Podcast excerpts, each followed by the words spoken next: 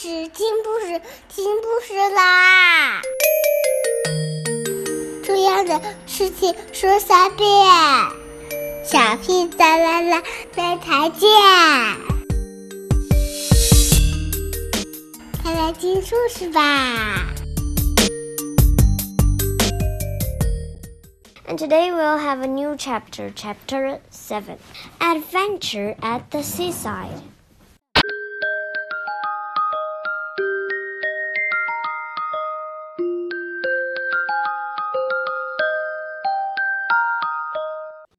Won't take a minute, sir, said the man, disappearing behind a black cloud at the back of the camera. Just watch the birdie. Paddington looked around. There was no bird in sight as far as he could see. He went round behind the man and tapped him. The photographer, who appeared to be looking for something, jumped and then emerged from under his clothes. How do you expect me to take your picture if you don't stand in front? he asked in an aggravated voice. Now I've wasted a plate, and he looked sheepishly at Paddington. That will cost you one pound. Paddington gave him a hard stare. You said there was a bird, he said, and there wasn't. I expect it flew away when it saw your face, said the man nastily. Now there's my pond. Paddington looked at him even harder for a moment. Perhaps the bird took it when it flew away, he said. Ha ha ha, cried another photographer who had been watching the processing with interest. Fancy you being taken by a bear. Charlie serves you right for trying to take photographs without a license.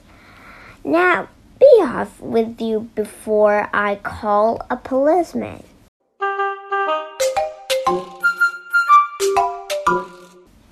Watched while the other man gathered up his belongings and slouched off in the direction of the pair. Then he turned to Paddington. These people are a nuisance, he said, taking away the living from honest folk. You did quite right not to pay him any money, and if you'll allow me, I'd like to take a nice picture of you myself as a reward. The Brown family exchanged glances. I don't know, said Mrs. Brown. Paddington always seems to fall on his feet. That's because he's a bear, said Mrs. Bird darkly. Bears always fall on their feet.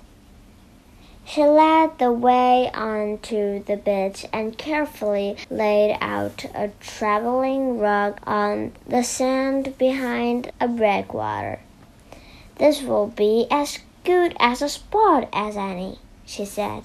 Then we shall all know where to come back to, and no one will get lost.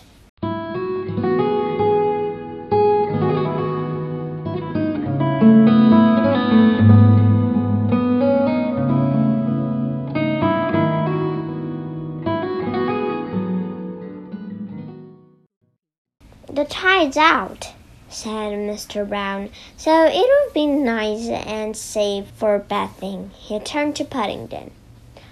Are you going in, Paddington? he asked. Paddington looked at the sea. I might go for a paddle, he said. Well, hurry up, called Judy, and bring your bucket and spade. Then we can practice making sand castles. Gosh! Jonathan pointed to a notice pinned on the wall behind them. Look, there's a sandcastle competition. Wizzo!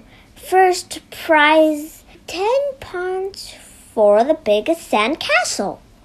Suppose we all join in and make one, said Judy. I bet the three of us together could make the biggest one you've ever seen.